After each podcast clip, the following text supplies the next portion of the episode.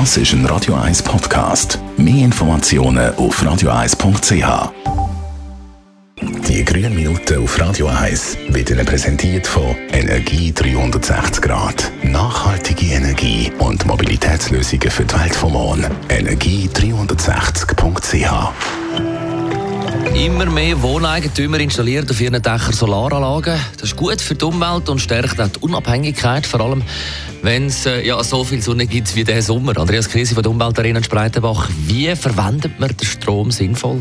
Am besten und effektivsten ist es, wenn man den Strom dann verbraucht, wenn man ihn produziert.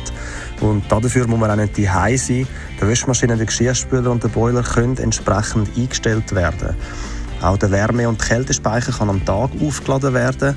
Und erst in einem zweiten Schritt kann dann der Strom entweder in einem Hausakku gespeichert oder ins Stromnetz eingespeisen werden. Also der Strom einspeisen ist sicherlich effizienter. Da spart man sich auch den Kauf von einer Speicherbatterie.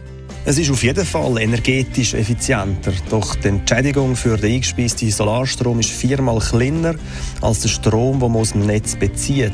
Und je nachdem, wie viel selber produzierter Strom pro Tag ins Netz eingespeist wird, lohnt sich die Anschaffung von einem Hausakku. Und wenn ein Hausbesitzerin oder ein Hausbesitzer entweder wenig für äh, den eingespeisten Strom bekommt oder in einen teuren Hausakku investieren muss, wird es schwierig, die Solaranlage über Jahre äh, zu amortisieren. Ja, leider ist das aktuell so. Allerdings gibt es zwei Entwicklungen, die die Amortisationsdauer von Solaranlagen reduzieren.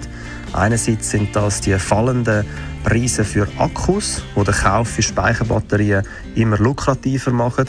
Andererseits hilft auch, dass die Strompreise steigen, denn je höher der Preis für Strom aus dem Netz ist, desto wirtschaftlicher werden die Solaranlagen. Auch hilft ein höherer Strompreis, mit dieser Energie sorgsamer umzugehen. Besten Dank, Andreas Kriesi von der Umweltarena in Spreitenbach.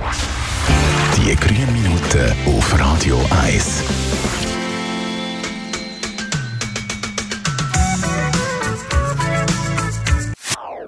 Das ist ein Radio 1 Podcast. Mehr Informationen auf radio1.ch.